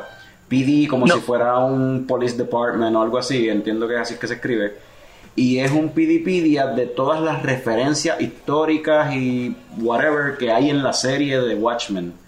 Y ahí Ah, tú te puedes, te- supuestamente ahí tú Ah, puedes bueno, ver Hoy escuché sobre esa mierda. de que un supuestamente, por ejemplo, lo del el, el Black Wall Street Massacre, eh, el, perso- personaje del, de Doctor True es basado en una persona que existió, o sea, muchas cosas así. El, el oficial negro que le pone el badge a, a Will fue el primer oficial a Will negro, Reeves, fue el primer oficial negro en el estado de New York. Este, cosas así que es como que los personajes anciliares y par de cosas que hay en la serie están basados en historias reales y cosas así y lo puedes conseguir en esa página. Y eso es Wikipedia. true al cómic también de, Exacto. de Alan Moore, que él hacía eso mismo también. Yep. So, eso es para, que, para, los, para los coño escuchas y para nosotros que pues no... Y ya hemos mencionado a Alan Moore y a Dave Gibbons. Este, Alan Moore tiene como que un cierto problema so- sobre que hagan adaptaciones sobre sus cómics. Él- sí, este, tú nunca vas a ver el, el nombre de él en los créditos de ninguna película o adaptación para televisión. El de Dave Gibbons sí, pero Alan Moore nunca ha estado de acuerdo con que usen su, su creación pa- para esos mediums porque él lo creó para... Pa, Pa' cómics. Para cómics. O sea, el storytelling era para los cómics. Y él piensa que no sé, eso no traduciría a, a- a televisión o a, Yeah. o a película. ¿Qué, ¿Qué creen de eso? Eh, ¿Está haciendo un show por yo- nada o qué? Pues, mano, yo te puedo decir Acepta que... a los chavos. a eso no- con eso no tiene problema, de seguro. Eh, bueno, tiene que vivir, ¿no? la, la linda, ah, pues escribí esto y no, por el amor al arte. pero, sí. pero yo, yo lo que, yo, yo con Alan Moore, yo entiendo lo que él dice como, como creador Ah, y lo claro, entiendo dar una perfectamente. perspectiva bien diferente ajá, a nosotros, sí. Eh, él, de verdad, yo, yo le admiro eso porque no todo el mundo tiene los cojones de, de decir que no. Y Moore es un tipo que cuando él dice no, es no. Y eso es algo que es respetuoso, porque lo- tiene la le, inteligencia. le dijo que no al barbero hace como 10 años, mira. Papi le, di- le dijo que no a bañarse lo más seguro también, pero lo, lo que yo encuentro brutal de eso, porque el, el, el acuerdo que él tiene con los personajes es el primer acuerdo que él hizo, y DC fueron los que le bregaron jata al principio. Entonces, él él odia que adapten la- la- los trabajos de él, porque él dice que después los convierten en, en cosas comerciales, lo cual es verdad. Y le sacan dinero que ninguno de los creadores ve. Alan Moore era bien, bien amigo de Jack Kirby. Y como yo había mencionado la otra vez, Jack Kirby, Jack Kirby es la historia más trágica de los odios putos cómics, porque Jack Kirby literalmente cambió la industria y él no vio ni un puto centavo. Mami, es que pasó algo acá que... También por poco se muere, mano. Carlos y yo nos asustamos, como que espérate, aquí fue. Pues, Está todo bien, Dave, Este- sigue, sigue. que, ¿qué sucede? Que Alan Moore se convirtió en una persona, él de hecho ha peleado mucho por los derechos de los escritores y de los artistas en la industria, porque las grandes eh, producciones como DC y Marvel, las publicadoras grandes, por un montón de tiempo lo que hacían es que se quedaban con todo y no, se da- no le daban nada a los artistas ni a los escritores. Entonces Alan Moore desde siempre ha estado bien en contra de eso, porque obviamente tú sabes, tú estás escribiendo algo para que ellos vendan y a ti no te toca nada. Entonces, en ese aspecto yo lo respeto a él. Y también considero Sí. que él está en un viaje cabrón, porque él en verdad está en un viaje cabrón. Y él y también a veces exagera porque él también trata De como mierda a los víctima. fanáticos. Y no, y no tanto lo de la víctima, que también él, es- él es arrogante con los fanáticos. Es como que cabrón, bájale también. Sin embargo, ¿Qué Carlos, carajo todavía, sabe? todavía han ¿Qué mencionado. sabe el comic book nerd que fue a verte de tus peleas internas con las publicadoras? ¿Por qué lo tienes que tratar mal? ¿Por qué le tienes que decir puerco? ¿Y por qué le tienes que decir no me vuelvas a hablar que apesta? Eso de cabrón, sí, está bien, a lo mejor el tipo apesta. Yo he ido a convenciones, yo entiendo. Pero yo entiendo perfectamente. Pero no hay necesidad de ser tan bien huele bicho, ¿me entiendes? Pero en parte de como su lucha en contra de eso, yo lo respeto. Porque no todo el mundo lo ha hecho. Y un montón de creadores como Steve Disco, que by the way, el personaje de Rorschach fue bien basado también en la creación de Mr. A, que era una continuación de lo que Steve Disco quería hacer con Question, que fue un personaje que él, él le dio vida. Este disco que por los que no saben, el co-creador de Spider-Man, que Stan Lee le quitó un montón de cosas, porque Stan Lee estaba cabrón como editor, pero también era medio cabrón, porque él decía que él había escrito algo y cosas que él no escribió. ¿Tú me entiendes? ¿Verdad? Que pues, Bueno, él en verdad, todo Avengers. lo que lo que pasa es que Stan Lee era carismático y era imposible odiarlo porque era un viejito adorable, ¿me entiendes? Pero desde luego... tenía, desde que tenía, desde que tenía 30, 30 años era un viejito adorable. En verdad. Sí, papi, él nació viejo, cabrón, él nació viejo. Bueno, y con gafas. Pero lo que, lo, lo que está, lo que está cabrón es que, tú me entiendes, Alan Moore sabe toda esa historia. Alan Moore es parte de, de- fue parte de la industria en el momento cuando más, o sea, cuando la, la más popular fue la industria, que fue a, a finales de los 70 y a principios de los 80 y los 80, que fue cuando más dinero se empezó a hacer en la industria. Y Alan Moore, pues, defiende eso. Y eso ahí, Alan Moore, 100% Alan de Moore- acuerdo. Alan con- Moore fue entonces el precursor de lo que se dio después a principios de los 90 cuando se fundó Image entonces o sea él fue el, Exacto, el- el- el- exacto. el- la idea de tú eres el dueño de tu creación vino o sea que es la, la- básicamente el, el basis de Image Comics vino entonces Exacto, básicamente de fue, él fue el que habló y abrió la boca Claro, que, que, que de by the way, esa idea nació primero de Lantern, de eh, Mike Silvestri, Rob Liefeld, Jim Lee después brincó y Thomas Farley brincó con ellos y ahí fue que vinieron ese Image Comics, Jim Valentino. ¿Tú me entiendes? Porque pero ellos estaban eso, haciendo pero antes de dinero. eso estaba Alan Moore quejándose ya de, de, de- Claro, Alan Moore, Grant Morrison, Garth Ennis, todos estos escritores que vinieron de Europa y estaban haciéndole un montón de chavos a las compañías y no les estaban pagando ni le estaban dando crédito por las creaciones que estaban haciendo. Entonces, pues de ahí es que viene y impulsa eso, de self-publishing. Y entonces, lo que en ese aspecto, pues hay que respetar a las mujeres. Por más huele bicho que sea, porque en verdad él se comporta como un huele bicho. Pero él tiene, en, en cuestión de eso, tiene la integridad de que él se ha mantenido así y siempre ha, ha- ha seguido con eso. Pero de ahí para allá, eso no le quita. Tú, cabrón, es como que tú puedes tener razón, pero no tienes que ser un huele bicho a través de eso, ¿me entiendes? Cambiando, cambiando el tema un poquito. Este, yo quiero hablar, ya que estamos ya acercándonos a fin de año, sobre todo para cuando este episodio salga. Este, ustedes se han puesto a pensar en las cosas que han salido en el 2019, como que adaptaciones de cómics, como que para mí yo pienso que ha sido los mejores años para los comic book fans, porque en este año salió Endgame, salió The Boys, Watchmen, Doom Patrol, viene ahora el, el crossover de Crisis on Infinite Earth para Arrowverse, como que ha sido un buen año para cómics. Yo creo que sí. Yo creo que ha sido un buen año, o sea, este, y sobre todo creo que creo que ha sido un año porque ya llevamos un varios años, llevamos básicamente un- sí una década. Si venimos a ver con el MCU que fue lo último así en, en, en el popular media que, le dio, que puso que le dio un impulso a- a- a- a la- al contenido de cómics y lo llevó a un tipo de audiencia que no es el que lo consume normalmente pero entonces ya después 10 años después de, de que se naciera el MCU ahora estamos viendo que de momento están saliendo estas cosas como Watchmen como The Boys que mencionaste Papi, Eh, me gustaría incluir ahí este Legion me gustaría incluir ahí también este um, eh, eh, también. Eso fue- Preacher sí, eso fue um, antes, pero sí, sí. Preacher, todas estas cosas que están sucediendo ahora que están, acuérdate, van 10 años del MCU. Maybe hay gente que empezó chamaquitos o teenagers o pre-teenagers, pre-teens que empezaron a meterse en este viaje de los cómics y los superhéroes hace 10 años atrás y ahora mismo la edad que tienen no es para este para ese tipo de contenido. So, hay que tirarle un contenido un poquito más adulto y estamos viendo que la industria, o sea, lo que es Hollywood y, y, pues la... Esto o sea, es para nosotros, es se para está nosotros. moviendo- Para nosotros, se ya. está moviendo para esa edad, para esa demografía. O sea, se- está creciendo Sí, es para con el- nosotros. no sé si viste, salió hoy el trailer de Black Widow. cuando- Papi sale tan él. Yo estaba demasiado pompeado, mala mía. Y de Red Guardian. Y sale Iron Maiden. Y O sea, sale Jenna la Bolova, papi. No quieres, tú no quieres que yo hable de esto. Yo me voy pompeo más rápido. Desde que, desde que empezó el trailer, yo pensé como que esto se ve, esto no es tu típico superhero movie. Esto eh, me recordó más a Winter Soldier, que es la más grounded y la más. Y de mis favoritas del MCU. Papi, mi favorita. Que es mi más- favorita, cabrón. Como que en serio, la más, por decirlo así, la menos extraterrestre y la pendejada. Es la más I'm done running from the grounded. Y eso se, sintió así, ese trailer. Y es como que nice. Más adulto, más grittier, más de verdad. Yo estoy motivado con esa película, sí. So, me sorprendió. Y creo que eso es lo que está pasando, anyway, con la industria en cuestión de adaptaciones. está creciendo junto con esa audiencia que hace 10 años empezó con el MCU con Iron Man Sí. 1, que era un chamaquito. Hace, Mira, hace y- unos años atrás este, estaban diciendo como que esto ya va en decline, ya mismo se va a morir, la gente se va a saltar, pero ha seguido evolucionando. Y ha sido creciendo como tú dices y ha seguido mejorando.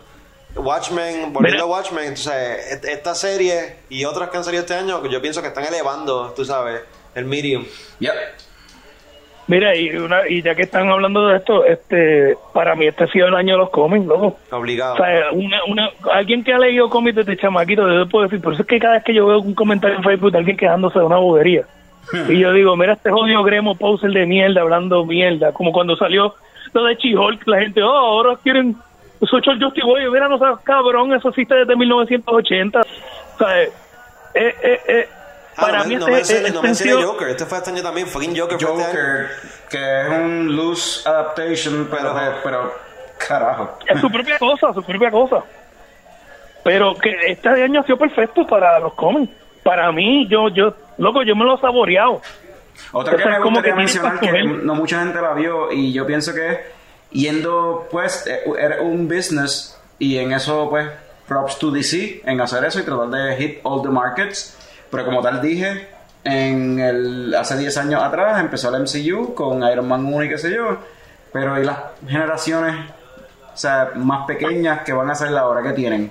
Yo no sé pero yo diría Shazam Shazam is a great family movie que quedó brutal so Eso puede No es mi creciendo. favorita, pero, pero quedó mejor de lo que yo pensaba que No, y ahora van a tener este eh, Black Adam, que va a venir por ahí. Que Papi, lleva que eso está en producción hace como 50 600 years in the años. Rock lleva 50 años pues, este, No, pero, pero, pero película y ahora va a salir. Hace 10 años anunciaron a The Rock como Black Adam y creo que ahora dijeron no. Papi, El lo año que viene anunciaron vamos a empezar a filmar. 1992. Ya, ya The Rock No, está muy viejo, va a ser Adam. Lo saca. Va a ser el, el Wizard. Mira, yo les quería mencionar algo porque pues estamos hablando de películas y series y eso, pero este año también estuvo muy cabrón para los X-Men en los cómics. Sí, porque volvieron a la Hickman, casa. papá. Jonathan Hickman rescatando los, los X-Men. Vamos, a Papi, ver, vamos a ver si no los matan y eh, los joden de nuevo, pero hasta ahora está, yo estoy motivado. Hasta ahora, hasta ahora es la cosa más cabrona que han hecho desde que Morrison tocó los X-Men. Punto. Diablo, Acabó. ese ron de Morrison estuvo cabrón. No Ah, he leído House el of de X, House of de X. House of. Y House of X. Hoxie y, Y Pox. Y, y Pox, perdón. Hoxie y Pox no lo he House leído. of pero- X, loco, House of X y Power of X ha sido una cartita de amor a todos los fans. Y yo que yo empecé a leer cómics, como mencioné la otra vez, por X-Men, yo, yo me lo he disfrutado como un cabrón.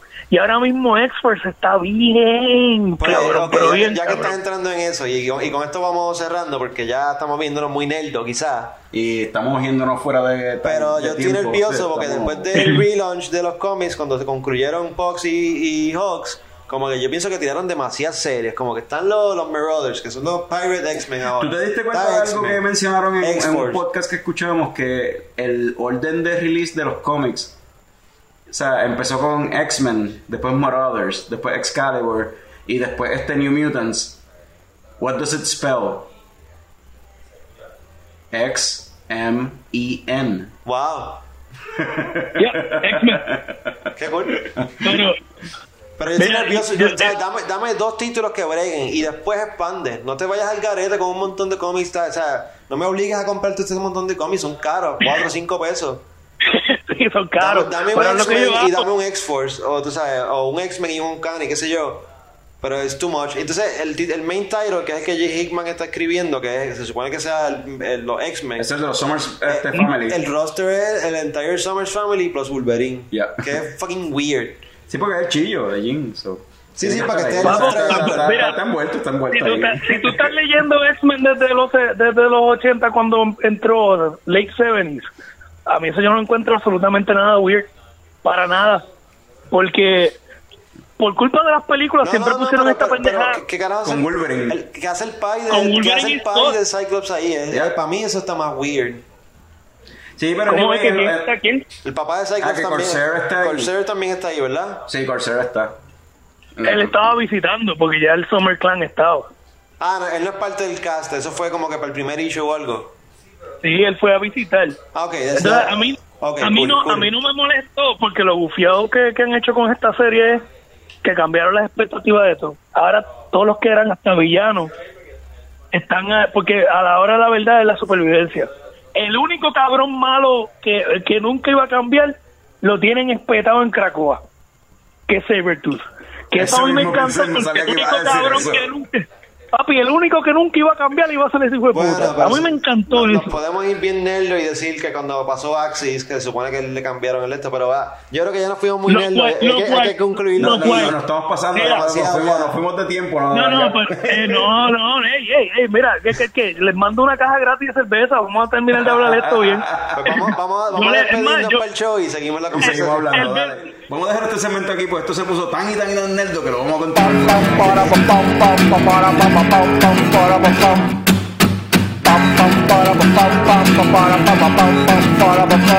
Ya llegó, ya llegó el coño show, el coño show.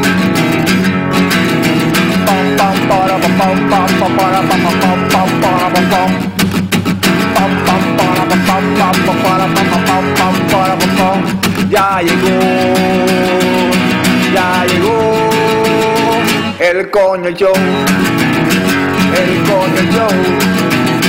El coño el coño.